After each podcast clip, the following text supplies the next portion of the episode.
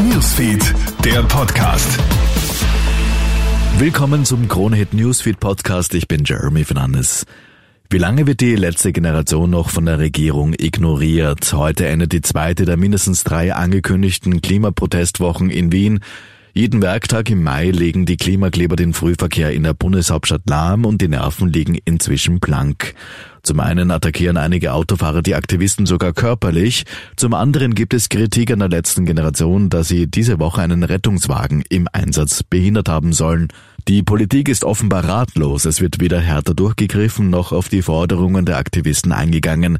Dieses Ignorieren hat aber einen Grund, sagt Politikberater Thomas Hofer. Während die ÖVP versucht, nicht ganz so harsch, aber ähnlich wie die Freiheitlichen, die sogenannten Klimakleber heftig zu kritisieren, tun sich die Grünen schwer. Man unterstützt sie zwar nicht offensiv, aber man stellt eben das Anliegen vor die Methoden. Und insofern wird es dann natürlich in der Regierung schwierig sein, zu Maßnahmen äh, gemeinsam jedenfalls zu finden. Schon ein Drittel aller Österreicherinnen und Österreicher ist unzufrieden mit unserem Gesundheitssystem.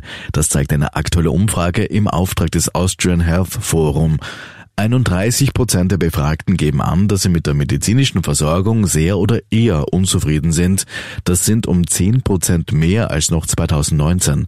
Hauptproblem ist der immer größer werdende Ärztemangel, sagt Gerald Bachinger von der Patientenanwaltschaft. Wir merken, dass in den letzten Jahren immer mehr die Angebote zurückgefahren werden müssen, dass es immer weniger Kassenärzte gibt, dass Kassenärzte in den wahlärztlichen Bereich überwechseln, dass es Nachwuchsprobleme gibt und dann darf man sich nicht wundern, dass das auf alle anderen Ebenen des Gesundheitswesens zurückschlägt.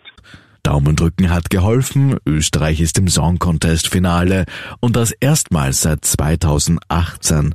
Geschafft haben es Thea und Salena. Das Duo hat gestern Abend in Liverpool eine mega Performance hingelegt und auch das Publikum in der Halle begeistert. Letztlich keine große Überraschung standen die rot-weiß-roten Vertreterinnen mit ihrer Nummer Who the Hell is Edgar bei den Wettbüros doch schon seit langem auf Platz 1 in ihrem Semifinale. Am Samstagabend werden Thea und Salena dann das Finale eröffnen. Soweit ein kurzes Update aus der Krone Hit Newsfeed Redaktion. Mehr Infos bekommst du laufend auf kronehit.at. Schönen Tag noch. Krone Hit Newsfeed, der Podcast.